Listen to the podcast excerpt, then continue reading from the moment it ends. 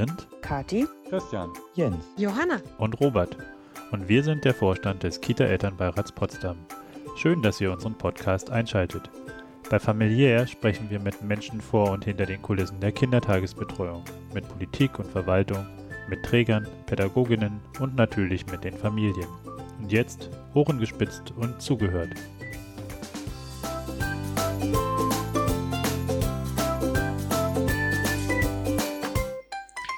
Für die heutige Podcast-Folge begrüßt der Kita-Elternbeirat Potsdam den Direktkandidaten der Sozialdemokratischen Partei Deutschlands im Wahlkreis 61 für die Bundestagswahl 2021. Herzlich willkommen, Olaf Scholz. Hallo. Am Mikro heute Jens. Und Kati? Olaf Scholz, geboren 1958 in Osnabrück, aufgewachsen, Schulbesuch und Studium in Hamburg, seit den 70er Jahren bei der SPD, zunächst bei den Jusos, für die SPD seit 1998 im Bundestag, jetzt nur noch die wichtigsten Schlagworte. Innensenator Hamburg, Bundesminister für Arbeit und Soziales, erster Bürgermeister in Hamburg, seit 2017 nun Bundesminister für Finanzen und Vizekanzler und heute zu Gast als Direktkandidat und Kanzlerkandidat. Und um direkt einzusteigen in unser Thema, gab es in der eigenen Kindheit Berührungspunkte mit Kita und Hort oder dann erst später in der politischen Arbeit? Erst später in der politischen Arbeit. Das äh, war, ich war nicht in einer Kita und habe mich aber immer sehr dafür eingesetzt, als politisch aktiver, dass wir da was ändern. Und dann auch tatsächlich, als es darauf ankommt, dafür gesorgt, dass die Dinge so kommen, wie ich mir sie vorstelle. Zum Beispiel gibt es da einen, einen, einen sozusagen besonderen Punkt, auf den man gern zurückblickt? Ja, als ich Bürgermeister in Hamburg wurde, des Landes Hamburg, das ist ja ein Stadtstaat, wo beide Funktionen zusammenkommen, die des Bürgermeisters und des Regierungschefs des Landes, habe ich dafür gesorgt, dass wir ein flächendeckendes Angebot haben für Krippen und Kitas und dafür gesorgt, dass es auch Ganztagsangebote gibt in der Krippe, der Kita, in der Grundschule, in den weiterführenden Schulen, in der Grundschule mal mit Hort, mal mit Angeboten in der Schule und dass alle diese Angebote, die Grundangebote, gebührenfrei sind. Das war eine große Auseinandersetzung, wie man sich gut vorstellen kann, und viele fanden das vorher falsch, auch die, die vorher da regiert hatten, von Schwarzen und Grünen. Aber heute will das keiner mehr missen, weil das natürlich zu einer ganz erheblichen Verbesserung der Möglichkeiten für die Kinder geführt hat, aber natürlich auch für die Eltern. Wenn wir bei dem Thema gleich bleiben äh, wollen, Beitragsfreiheit äh, in Hamburg, in Mecklenburg-Vorpommern, hier in Brandenburg äh, derzeit äh, noch nicht. Äh, sollte da auf Bundesebene noch etwas äh, geschehen, dass es eben jetzt nicht nur die Länder, äh, die jetzt schon beitragsfrei sind, betrifft, sondern auch irgendwann bundesweit kostenfreien Zugang Das gibt? sollte aus meiner Sicht am Ende so rauskommen. Und das hat natürlich auch etwas damit zu tun, dass man diese unterschiedlichen wirtschaftlichen Verhältnisse bedenkt und betrachtet. Dass mir das in Hamburg möglich war, lag nicht nur daran, dass ich es wollte und dass es eine Mehrheit dafür gab, sondern dass natürlich auch die Finanzkraft der Stadt Hamburg außerordentlich groß ist, sodass es auch leichter gefallen ist, einen so großen Veränderungsprozess in so kurzer Zeit vorzunehmen. Aber wir müssen bundesweit helfen. Deshalb haben wir ja Mittel bereitgestellt für Krippen und Kitas und den Ausbau in diesem Bereich, die für alle diese Zwecke genutzt, die, die so eingesetzt und genutzt werden können, teilweise auch für die Betriebskosten. Und ich bin fest davon überzeugt, dass wir das auch fortführen müssen über diese Legislaturperiode hinaus.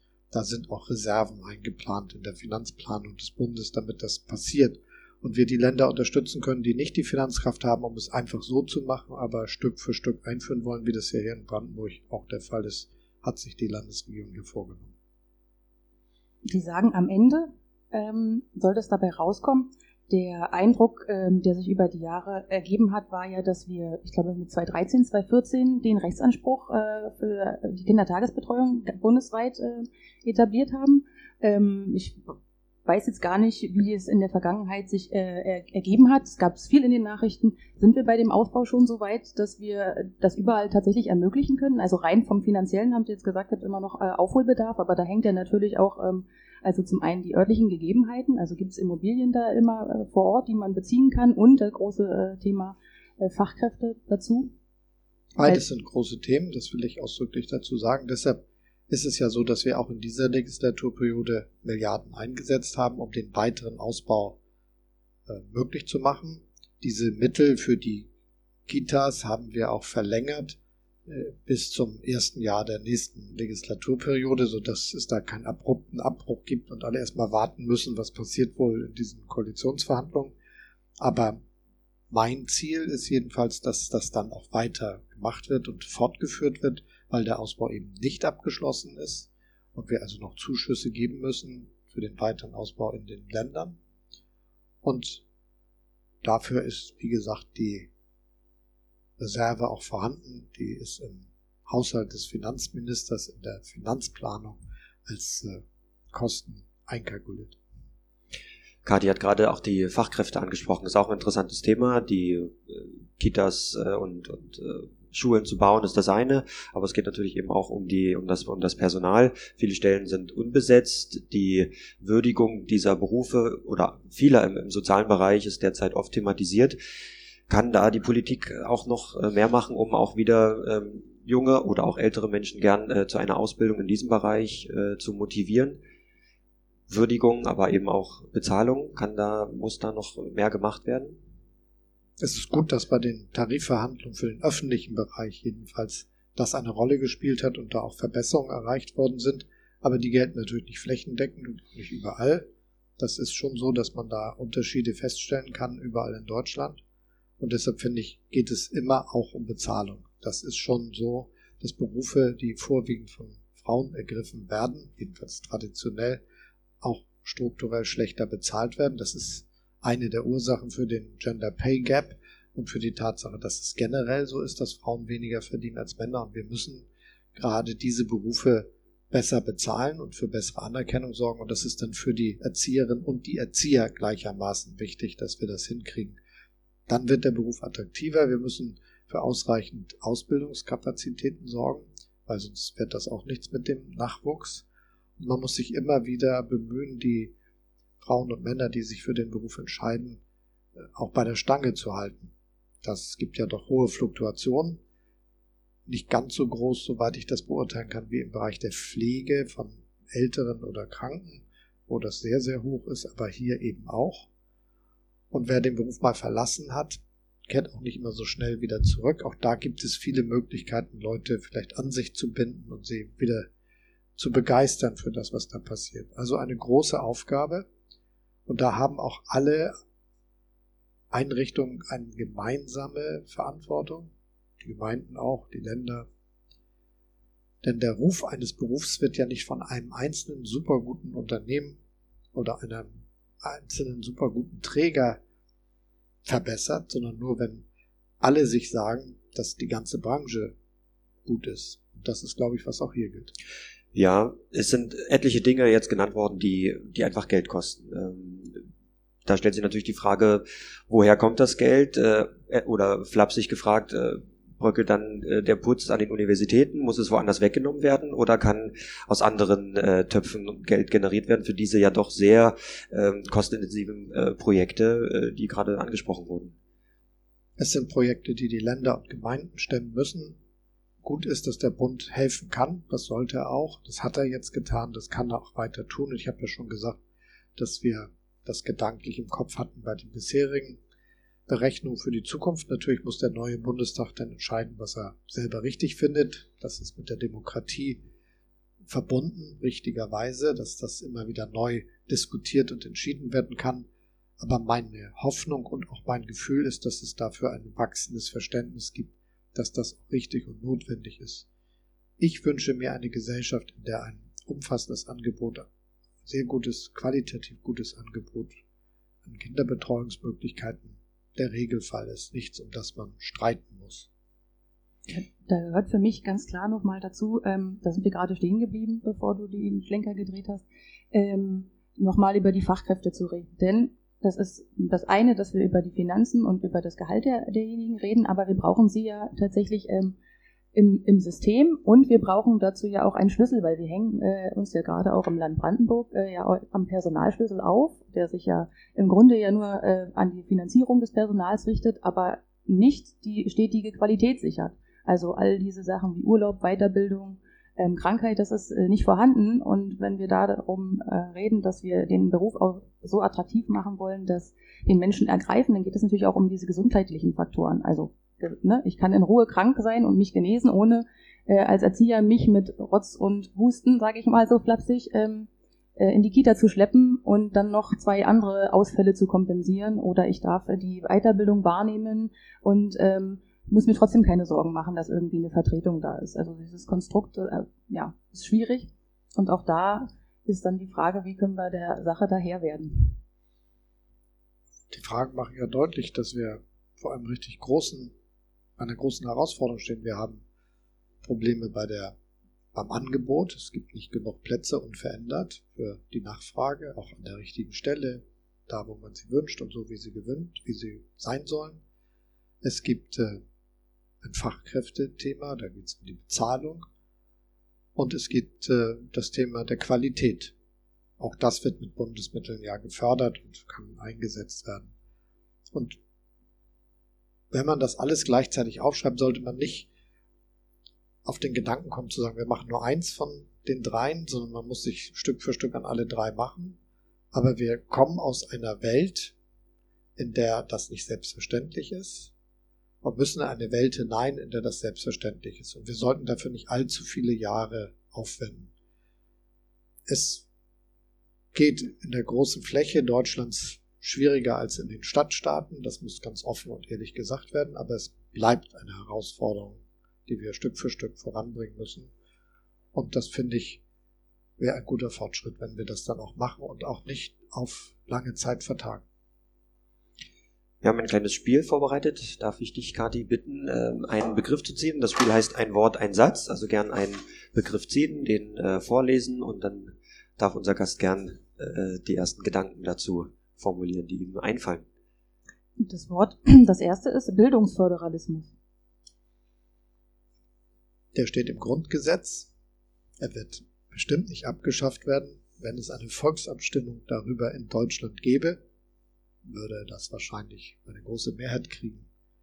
Ob es aber besser ist wie in Frankreich, wo wenn es leckt in der Schule man die Beamtin oder den Beamten in einem riesigen Gebäude in Paris finden muss, der die Entscheidung darüber trifft, ob es wieder in Ordnung gebracht werden soll.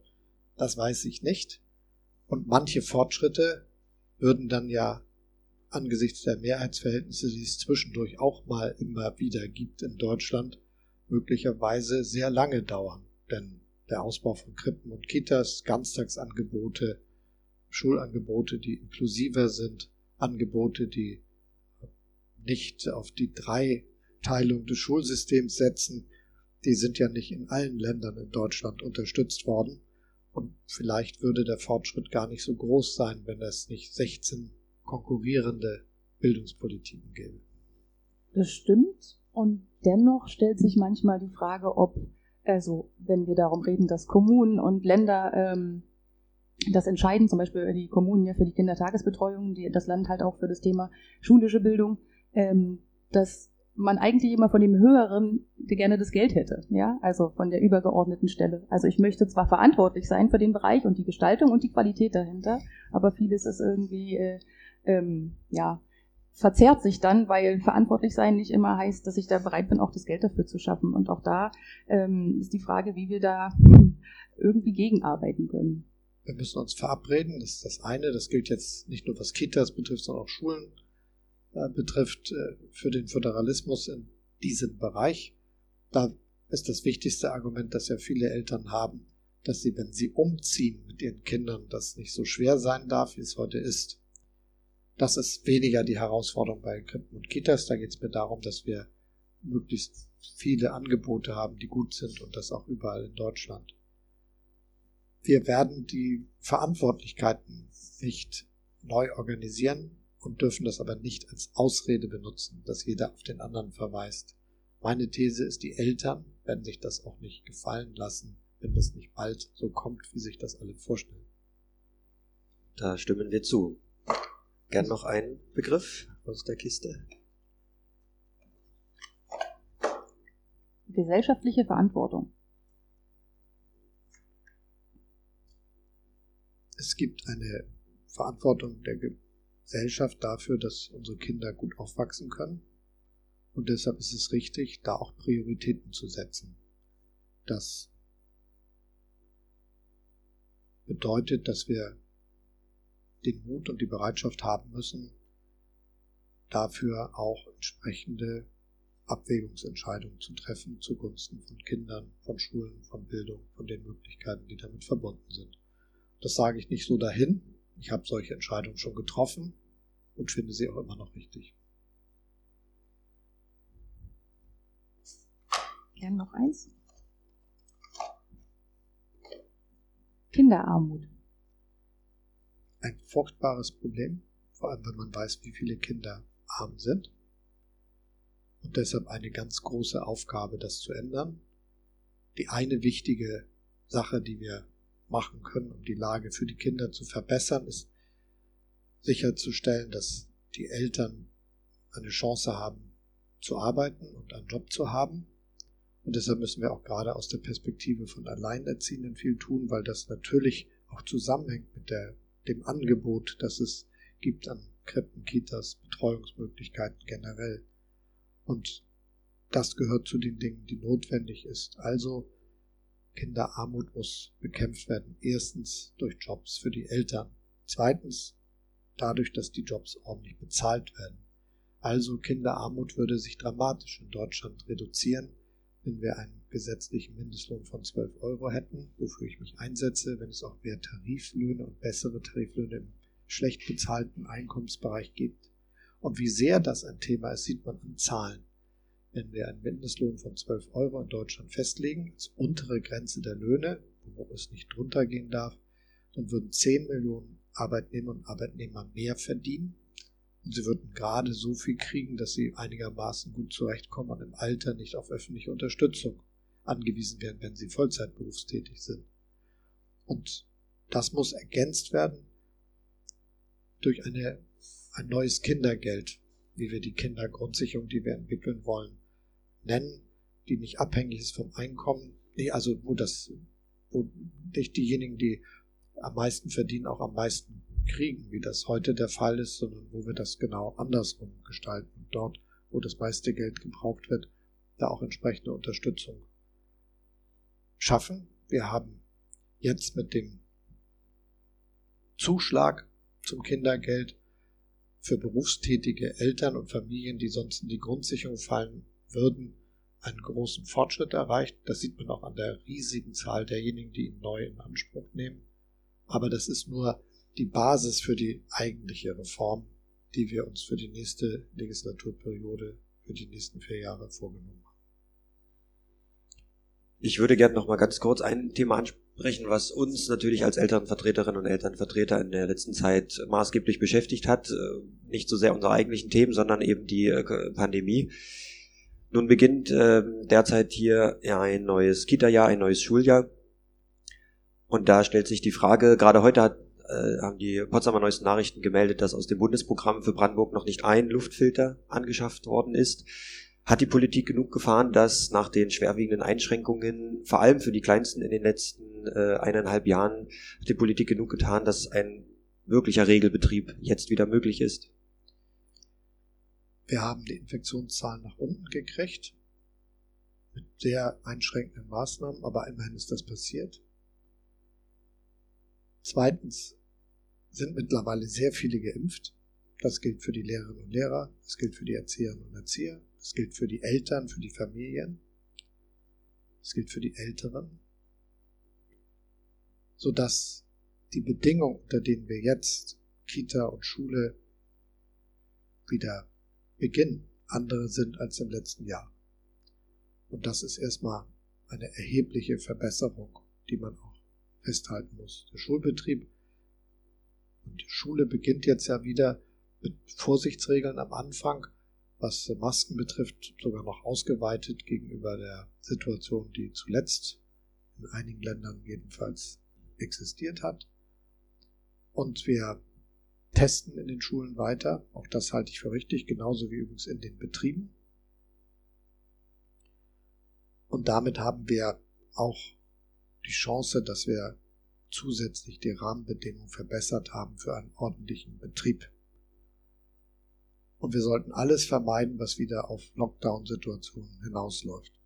Wir haben jetzt ja eigentlich eine Situation, wo praktisch jeder und jede sich impfen lassen könnte von den Erwachsenen, von den Jugendlichen und Kindern ab zwölf ist es möglich, wenn die Eltern und die Kinder damit einverstanden sind, das für sich richtig finden. Auch das ist möglich und es gibt keinen Mangel an Impfstoff. Das war ja am Anfang diesen Jahres noch das große Problem bis zur Mitte des Jahres. Das sind wir jetzt drüber weg und können das jetzt tun.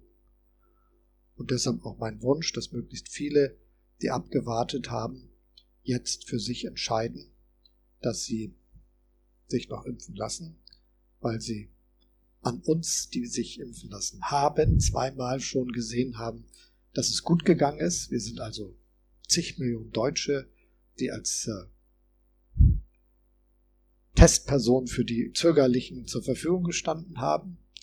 Keiner von uns ist ein Alien geworden. Es ist auch sonst nichts Schlimmes passiert. Und es schützt einfach uns selbst und diejenigen, denen wir nahestehen. In diesem Fall auch zum Beispiel die Kinder. Das ist ja ganz, ganz wichtig, dass wir das machen. Und deshalb bin ich auch dafür, das will ich gern dazu sagen, dass wir jetzt nächste Woche die Ministerpräsidenten und Ministerpräsidenten mit der Bundesregierung beraten. Wir festlegen, dass es einen Tag gibt, ab dem wir Tests im öffentlichen Bereich nicht mehr umsonst bezahlen, weil sich jeder hat impfen lassen können und hoffe, dass wir bis dahin noch viele überzeugen. Und dennoch die Frage, nochmal äh, darauf zurückzukommen, du bist bei den Luftfiltern eingestiegen. Es ist ja ähm, zumindest anzunehmen, dass wir bei den Kindern die Zahlen dann vermehrt steigen, also die Inzidenz bei denen ansteigt. Ähm, das, ich weiß gar nicht, seit April ist es, glaube ich, möglich, über das RKI zu erfassen, äh, wie der Bereich bei den Kindern sich entwickelt. Vorher ist das einfach mit in die große Statistik eingeflossen. Und jetzt ist so ein bisschen die Sorge der Eltern auch, dass wir irgendwann den Fokus so wieder auf die Kinder legen, weil der Rest ja die Chance hatte, sich impfen zu lassen und alles Mögliche. Und ähm, dass wir vielleicht doch wieder in die Verhältnisse kommen von geschlossenen Einrichtungen, weil eben in diesem Bereich die Zahlen so hoch schießen und wir dann vielleicht verpasst haben, mittels Luft, mobilen Luftfiltern einfach dagegen zu arbeiten. Ich hoffe, wie gesagt, dass wir das vermeiden können und alle Anstrengungen muss darauf gerichtet sein, das zu vermeiden. Die Expertinnen und Experten sagen, diese mobilen Luftfilter, die ja sehr laut sind, selbst die leisen sind relativ laut, sind geeignet für Räume, die man nicht öffnen und nicht lüften kann. Das sind die Aussagen, die wir überall bekommen. Und deshalb werden sie für solche Räume, wenn dort überhaupt Unterricht zum Beispiel stattfindet, auch angeschafft werden können. Dann äh, würde ich schon die letzten äh, zwei Punkte vor der Verabschiedung ansprechen. Äh, der erste Punkt wäre die Frage, gibt es, und da nehme ich Bezug auf äh, den äh, Slogan auf der Webseite von Olaf Scholz, wir schaffen gute und beitragsfreie Kitas. Die Frage, was, was können äh, ähm, die Eltern, auch die Kinder, von einem in den Bundestag direkt äh, gewählten Olaf Scholz oder einem Bundeskanzler Olaf Scholz in den nächsten vier Jahren erwarten. Unter diesem Aspekt, wir schaffen gute und beitragsfreie Kitas. Dass wir genau das vorantreiben mit den Möglichkeiten und Mitteln des Bundes. Und das heißt zunächst mal, dass wir Geld dafür bereitstellen und dass wir den Ländern damit die Möglichkeit eröffnen, das auch zu schaffen und ihnen auch die Möglichkeit geben, genau diese Dinge zu erreichen. Die qualitativen Verbesserungen, die Ausweitung des Angebots und äh, auch bei den Gebühren zu Verbesserungen zu kommen und die Beitragsfreiheit umzusetzen. Das wird eine gemeinsame riesige Kraftanstrengung, aber ich glaube, ohne dass der Bund seine Möglichkeiten hinzufügt, wird es den Ländern und Gemeinden nicht überall gelingen, weil sie nicht alle die Finanzkraft haben, die sehr reiche Länder haben. Dann möchte ich trotzdem noch einmal bohren, das Adjektiv gut ist gut. Was, was ist denn eine, eine gute Kita oder was, was können, wir, können wir uns vorstellen unter einer guten, also einer beitragsfreien Kita, das kann ich mir sofort vorstellen. Was wäre denn eine, eine gute Kita? Mit ausreichend gut ausgebildetem Personal und lauter Frauen und Männern, die sich dort engagieren und ihren Job gerne ausüben. Dann würde ich schon zum allerletzten Punkt kommen. Das wäre dann das Wort erteilt. Warum machen vor allem Eltern am 26. September am besten das Kreuz bei Olaf Scholz und der SPD? Sie können es bei mir machen, weil ich das, was ich verspreche, schon mal umgesetzt habe, als ich dazu die Verantwortung habe und man deshalb sicher sein kann, dass mir das ein Anliegen ist, dass ich auch als Bundeskanzler und als Abgeordneter dieses Wahlkreises vorantreiben werde, denn das habe ich auch damals gemacht, weil es mir wirklich wichtig ist. Und die Eltern können sich darauf verlassen, dass die Dinge, die wir hier angesprochen haben, auch reale Politik werden und die Wirklichkeit in Deutschland ändern. Dann nehme ich das als Schlusswort. Wir bedanken uns, dass du unserer Einladung gefolgt bist. Wünschen alles Gute, viel Erfolg im Wahlkampf und viel Erfolg am Wahltag am 26. September. Vielen Dank. Schönen Dank. Tschüss. Tschüss.